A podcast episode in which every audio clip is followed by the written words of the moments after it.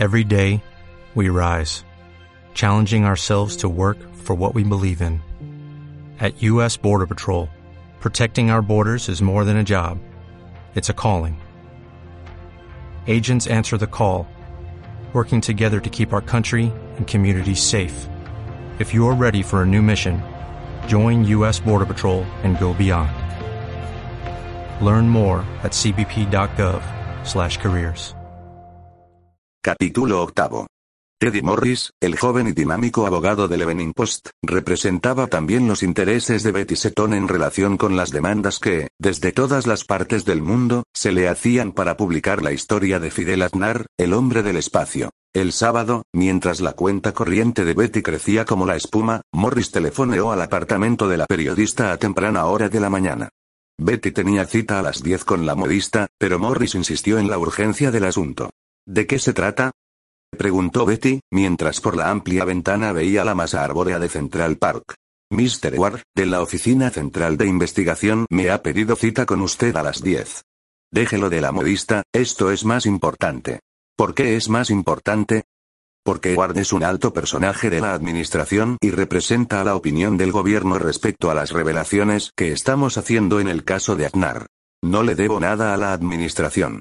Que espere el señor Ewart. Betty cortó en seco las protestas del abogado colgando el teléfono, y acudió a la modista como tenía planeado. Al cambiar su residencia a un apartamento de lujo, Betty había logrado despistar momentáneamente a la nube de periodistas que la acosaba, intentando obtener de ella declaraciones como si fuera el portavoz oficial de Fidel Aznar. La realidad era que Betty no había vuelto a saber de Aznar en tres días, cosa que la intranquilizaba y añadía cierto acento incisivo a sus reportajes, criticando la actitud obscurantista de los servicios de inteligencia, empeñados en ocultar al país y a la opinión pública mundial el más pequeño detalle relacionado con el caso Aznar.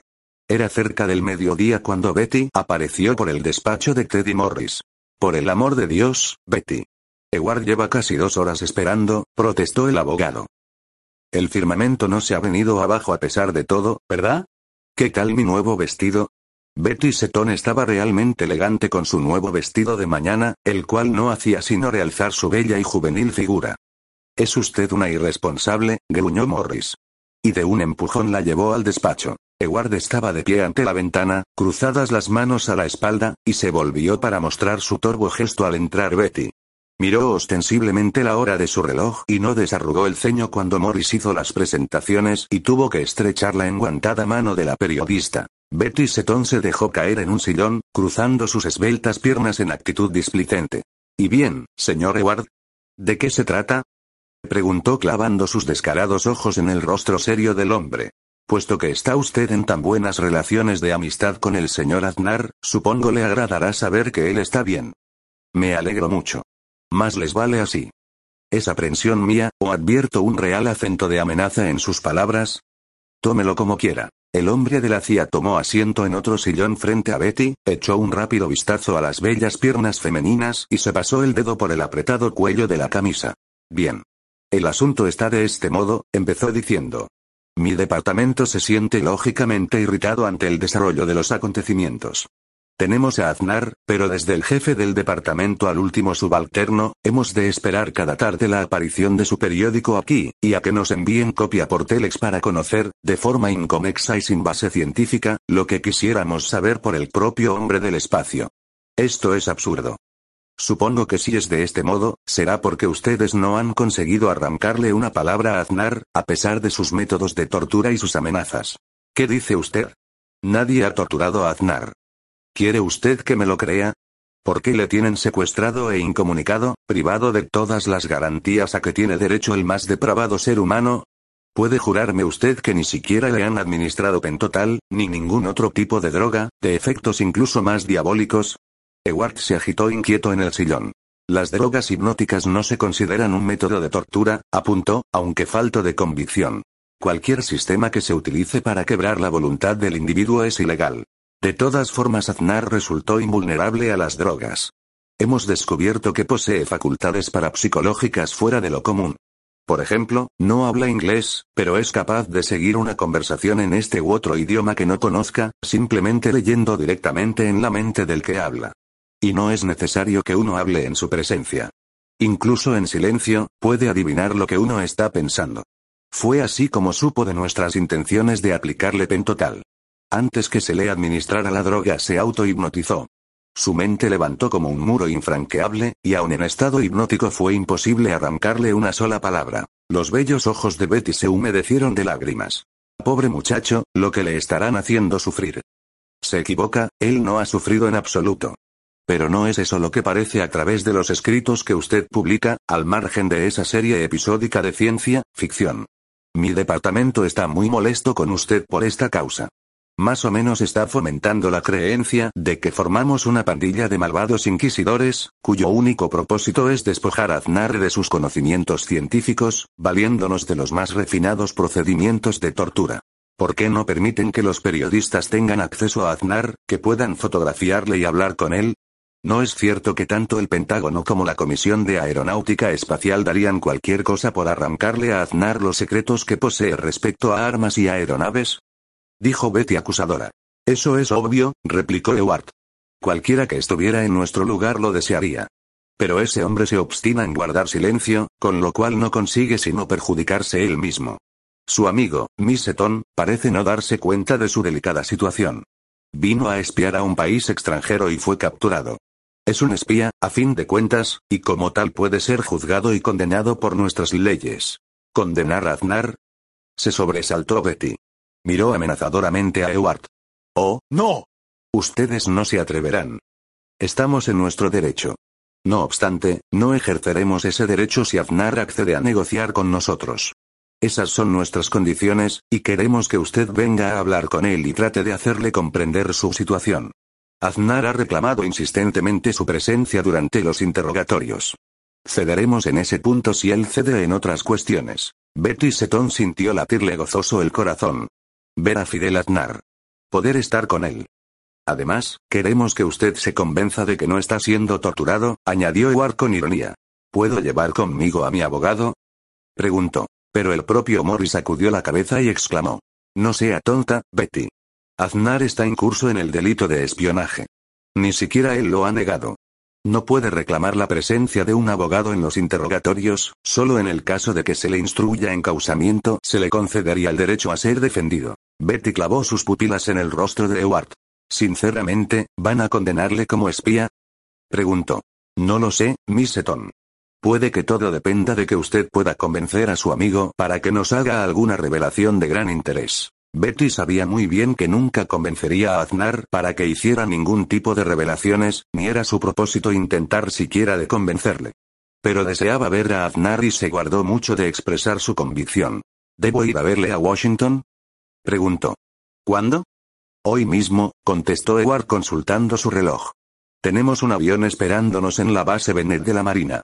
Si usted no entretiene demasiado. Solo lo preciso para pasar por mi apartamento y coger algunas cosas. Perfectamente, dijo Edward poniéndose en pie. Y puesto que estamos en Nueva York, me gustaría llevar de regreso a Washington un ejemplar de su periódico. El Evening Post no sale hasta las 5 de la tarde. Pero la edición ya habrá entrado en máquinas. O habrá por lo menos la prueba del corrector. Como usted quiera, pasaremos por la redacción, ya que se empeña. Una hora más tarde Betty estaba sentada junto a Ward viajando en un reactor de la Marina, viendo por la ventanilla el mismo mar donde, hacía cinco días, unos pescadores habían rescatado del agua al primer astronauta extraterrestre del que tenía noticias la historia. Junto a Betty, Eward leía ávidamente la última página del Evening Post, manchándose los dedos de tinta fresca. Betty esperaba la reacción de Ward, la cual se produjo al llegar al final del capítulo. El hombre pegó un respingo, miró a Betty y exclamó. Un hombre procedente de otra tierra idéntica, pero constituida de antimateria. Fantástico, ¿no es cierto? Usted se pasa de la raya, Miss Seton. Va a arruinar su propia obra a fuerza de excesos. No puede haber otra tierra de antimateria. Pero si la hubiera, Fidel Aznar no podría llegar jamás a este planeta. Este sería un antimundo, totalmente prohibido para él. Al poner pie en tierra quedaría destruido. ¿Qué digo? Ni siquiera llegaría a tierra, su aeronave se aniquilaría al entrar en contacto con las altas capas de nuestra atmósfera. Oh. Oh. Dijo Betty con aire misterioso. Espere a mañana y conocerá cómo pudieron resolver los científicos valeranos el problema. Dígamelo usted, demonio. No puedo esperar a mañana. Eso mismo dijo mi redactor jefe que diría el público. Bernard ha predicho que nuestros lectores acudirán en masa a la redacción y le pegarán fuego. ¿Quién es Bernard? El jefe de redacción. ¿Y sabe lo que dijo el director? Dijo que esa sería la mejor propaganda que podrían hacernos, pues demostraría hasta qué punto nuestros lectores están impacientes por conocer el final de esta apasionante historia. ¿Y cuándo se va a conocer el final? Va para rato. Tengo previsto escribir 50 capítulos sobre esta historia. 50 días. exclamó Edward desalentado. Por supuesto que su periódico va a arder mucho antes de que usted llegue al final. Yo me apunto a la manifestación. Betty había descubierto que tenía un manantial y se proponía hacerlo fluir gota a gota, encandilando a sus lectores al final de cada capítulo con la promesa de otro episodio todavía más apasionante. Hasta ahora solo había hablado de la llegada de Fidel Aznar, del autoplaneta Valera y del modo que vivían los valeranos en su asombroso mundo. En el capítulo que acababa de leer Ward relataba el viaje de Valera por el hiperespacio y el descubrimiento de otro universo antimateria. El domingo, los periódicos solían publicar un extraordinario de gran número de páginas, y Betty iba a presentar la increíble máquina Carendón creadora de materia. Bernard tenía ya en su poder el original. Al leerlo había sacudido la cabeza murmurando. La que vamos a armar con esta maquinita. Betty se proponía dedicar toda la semana a ensalzar las infinitas posibilidades de las Carendón, relatando cómo habían revolucionado la industria y solucionado de una vez por todas el problema de la alimentación de los valeranos. Hasta el extraordinario del domingo siguiente no tocaría el tema de la desmaterialización de los seres humanos, con el sorprendente resultado de mantener en suspenso la vida por tiempo indefinido, que también iba a levantar polvareda. Desde todos los puntos del país, y desde el día anterior de todas partes del mundo, se estaban recibiendo en el despacho del representante de Betty Seton centenares de solicitudes de periódicos, estaciones de radio y cadenas de televisión, para reproducir los episodios que iba publicando el Evening Post.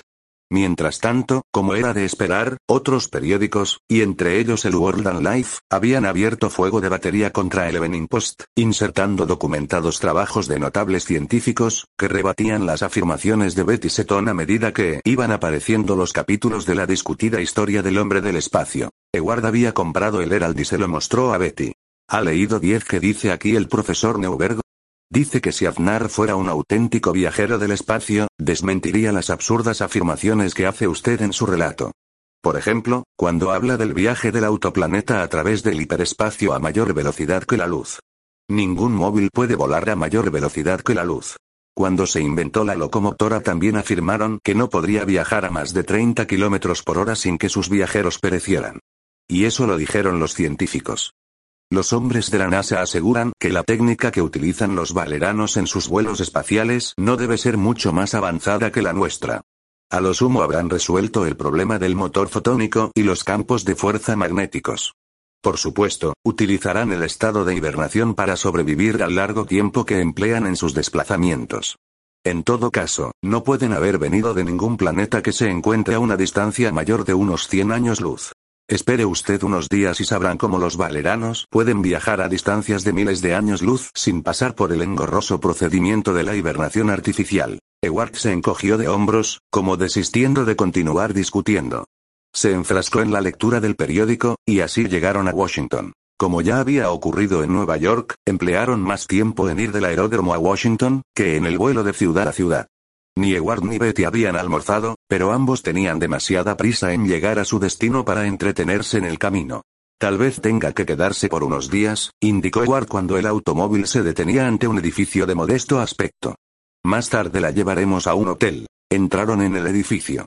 Después de pasar por una oficina, donde ambos recibieron una tarjeta de identificación que colgaron de un ojal, Ewart llevó a Betty Seton por una escalera hasta el sótano. El acompañante de Betty presentó a esta a un hombre llamado Butler. Butler, de mediana edad y robusto, contempló con cierta admiración a la guapa muchacha de cabellos rubios y ojos azules, Betty había devuelto a sus cabellos el color original. ¿Cómo se encuentra el señor Aznar? preguntó Betty. Oh, él está bien. Nosotros tenemos un terrible dolor de cabeza, dijo Butler. Supongo que querrá verle. He venido para eso. Los dos hombres acompañaron a la periodista hasta el fondo de un corredor, donde Butler abrió una puerta blindada. Por una escalera de paredes de hormigón que rezumaba humedad bajaron hasta otro sótano. Bien, aquí está su amigo, dijo Butler abriendo una puerta. Podrán hablar a solas durante 15 minutos. Betty Seton entró en una habitación de paredes desnudas, pintadas de un suave color crema. La habitación solo tenía una cama, una mesa y un par de sillas. Allí estaba Fidel Aznar, enfrascado en la lectura de un grueso volumen bajo la luz eléctrica que caía directamente sobre la mesa. Fidel. Él levantó el rostro, la vio y sonrió. Se puso en pie. Sabía que estabas en camino. Pero me distraje en los últimos momentos. Betty. La estrechó entre sus brazos y la besó. Fidel, ¿estás bien? ¿No te han torturado? Preguntó la muchacha apoyando su cabeza en el hombro de él. Te advierto que nos están viendo a través de un circuito cerrado de televisión, y escuchan todo lo que hablamos con micrófonos ocultos. Pero si quieres decirme algo que ellos no puedan oír, no es necesario que hables. Dímelo con el pensamiento. Oh, Fidel. Gimió Betty. Y sin saber por qué se echó a llorar sobre su hombro. Desde la habitación contigua, sentados ante una pequeña pantalla de televisión, Ewart preguntó a Butler. ¿Cree que realmente pueden conversar entre sí mentalmente? Él puede, señor Ewart, contestó Butler. La chica no tiene que hacer nada. Solo pensar y servir de receptora del mensaje telepático que él le envía. Así es de sencillo. Tan sencillo como es, y nosotros no podemos enterarnos de lo que se dicen. Bueno, piense que lo que ellos se dicen también lo habrá dicho usted alguna vez a una muchacha. ¿Cómo se hablan los enamorados? Pues mirándose a los ojos. Ewart guardó silencio mirando a la pantalla. Después se volvió hacia Butler y dijo. La muchacha debe sentirse indispuesta en el hotel, de modo que el médico pueda inyectarle pentotal. Solo así sabremos qué fue lo que Aznar realmente se contó. El experimento puede resultar un fracaso. Imagine que Aznar le hubiese contado un bello cuento. Lo que nosotros sepamos por ella será lo que ella ha sabido por él, nada más que eso. Tenemos que intentarlo de todos modos. Transcurridos los 15 minutos se abrió la puerta de la habitación y Butler hizo una seña amable a Betty Seton para que saliera. ¿Podré volver a verle mañana? preguntó la muchacha. Venga después del almuerzo, les llevaremos a dar un paseo en automóvil por los alrededores de la ciudad, dijo Butler. Betty se despidió de Aznar y luego de Butler, siendo acompañada por Ward hasta la puerta de la calle. Allí le presentó a un joven robusto, de pelo cortado al cepillo, con cierto aire inconfundible de militar. Se trataba del teniente Merwin Malcolm, cuya misión consistiría en cuidar de Betty Seton y protegerla de la curiosidad de fotógrafos y periodistas. Pero si no me importa que me sigan los periodistas. Yo soy uno de ellos y comprendo su insistencia. A usted tal vez no le importe, pero a nosotros sí nos importa. No queremos que haga declaraciones a la prensa mientras esté aquí. O acepta usted nuestras condiciones o no verá a su amigo. La seca respuesta de Edward desconcertó a Betty. Yo no les pedí que me trajeran a Washington, protestó. Había solicitado muchas veces ver a Aznar, antes de que fuéramos a buscarla. Betty se separó malhumorada de Edward. Merwin Malcolm la llevó en automóvil al hotel y se mostró solícito con ella en todo momento, incluso le propuso comer juntos en el comedor del mismo hotel. Betty tomó posesión de la habitación, se duchó y se cambió de ropa para bajar al comedor. El teniente Malcolm había cambiado su traje de calle por un smoking y la esperaba en el bar. Tomaron un martini y luego fueron a ocupar la mesa que tenían reservada. Malcolm no hizo nada por disimular la admiración que sentía por Betty. Mientras comían, todavía a muy temprana hora, expresó sinceramente la fascinación que Fidel Aznar ejercía sobre él. Malcolm era uno de los hombres de la Comisión de Aeronáutica Espacial, piloto de profesión y actualmente agregado al Laboratorio de Experimentación Espacial de Houston, donde se planeaba el primer viaje al planeta Marte. El vino, o quizás las ostras, debieron sentar mal a la periodista. Se sintió indispuesta y se disculpó ante Malcolm para regresar a su habitación. Malcolm la acompañó, se interesó por ella y dijo que iba a buscar el médico del hotel. El médico acudió en el momento que Betty vomitaba toda la comida en el baño. La hizo acostarse y le tomó el pulso, mientras preguntaba qué había comido. Debemos prevenir un posible caso de intoxicación. Ocurre con alguna frecuencia con las ostras, no siempre están en buen estado. Le inyectó algo de un frasco y Betty sintió un gran alivio acompañado de sueño. Durmió toda la noche de un tirón y despertó a la mañana siguiente con dolor de cabeza y la mente como embotada. Tenía la vaga impresión de haber soñado largamente, pero no pudo recordar nada. El médico que la visitó era otro distinto del que la atendió la tarde anterior. Es cierto, un colega amigo mío me sustituyó. Yo soy el titular del hotel, respondió el doctor a la pregunta de Betty. El teniente Malcolm llegó con un ramo de rosas a interesarse por su salud. Betty preguntó al médico si podía levantarse. Naturalmente, no tiene usted nada. Su dolor de cabeza es propio de la indigestión. Una aspirina y un paseo al aire libre la despejarán. Tome comidas ligeras, al menos por hoy. Vístase, le dijo Malcolm. La llevaré a almorzar a un lugar delicioso. La espero en el coche. Washington en domingo tenía el aspecto tranquilo de una ciudad provinciana. Malcolm la llevó a un paraje encantador junto al río Potomac. La aspirina había despejado el dolor de cabeza de Betty Seton, si bien sus ideas no regían con la agilidad habitual. Malcolm era un agradable compañero, pero desgraciadamente su misión no consistía en divertir a Betty. Mientras almorzaban llegó Ward, el cual acercó una silla y se sentó a su mesa con expresión sombría. Siento decirle que el paseo de esta tarde ha quedado suspendido, Miss Seton, dijo sin tratar de ser cortés. Betty se sintió alarmada. ¿Por qué? ¿Le ocurre algo a Aznar? Es por culpa de él por lo que se suspende la excursión, aunque se encuentra bien. Anoche pudimos sorprender a su amigo y habló. Su situación legal se ha agravado. ¿Sabía usted que Fidel Aznar y sus amigos llevan a bordo de sus dos cosmonaves 20 millones de unos seres marinos que ellos llaman tritones? Betty miró sorprendida a Ewart. Hubiera sido tonto negar, puesto que al parecer lo sabía todo. Sí, lo sabía. Sabía que los valeranos llegaron hasta aquí buscando un nuevo planeta donde acomodar a los tritones. Sí. Y que el planeta donde se proponen desembarazarse de los tritones es precisamente este, la Tierra. Dios mío, no. Aznar jamás dijo tal cosa, protestó Betty sintiendo que palidecía. No lo dijo. Pero usted no lo adivinó. ¿Cómo iba a adivinarlo? Sin embargo, era lógico suponerlo. Piénselo, los valeranos rescataron a los tritones de un planeta total o casi totalmente cubierto por el océano. Los tritones son seres marinos, necesitan un mundo con grandes mares donde habitar. Este planeta que llamamos Tierra debería llamarse el planeta Agua, ya que las tres cuartas partes de su superficie están ocupadas por los océanos. ¿Qué mejor lugar que este para desembarcar a los tritones? ¿Aznar confesó que fueran esas sus intenciones? Preguntó Betty balbuceando. Casi no puedo creerlo. Naturalmente, Aznar no se lo diría. Temía que los habitantes de este planeta nos opusiéramos con todas nuestras energías a ese desembarco, que de hecho sería una invasión. Pero si los tritones solo son 20 millones. Hoy son 20 millones, y dentro de unas cuantas generaciones serían 2 mil millones, la mitad de los seres que poblamos los continentes de este mundo. Los mares de este planeta ya acusan una notable disminución de sus recursos naturales. La pesca desaparecería del todo y los tritones saldrían a buscar su alimento sobre las tierras habitadas. ¿Se da cuenta de lo que significaría eso?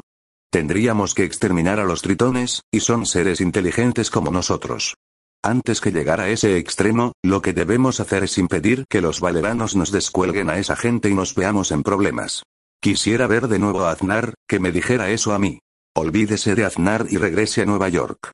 Y si quiere hacer algo en favor de este planeta, que al fin y al cabo también es el de usted, no nos dore la píldora presentándonos a los valeranos como héroes espaciales, sembradores del bien y la felicidad.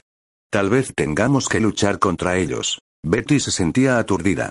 Su mente seguía como envuelta en telarañas. ¿Darán publicidad a esa noticia? Preguntó. No hay necesidad de alarmar al público antes de tiempo. Tal vez logremos hacer desistir a los valeranos, ahora que conocemos sus ocultos propósitos. Si supiéramos algo más del poder ofensivo de las armas de los valeranos. No me siento bien. Creo que voy a regresar a Nueva York hoy mismo. ¿A qué hora sale el primer avión? A las cinco de la tarde, repuso Edward sin vacilar. El teniente Malcolm la llevará al aeropuerto. A las cinco de aquella misma tarde, después de estrechar la mano del teniente Malcolm, Betty Seton subía al avión que la llevaría a Nueva York en poco más de media hora de vuelo.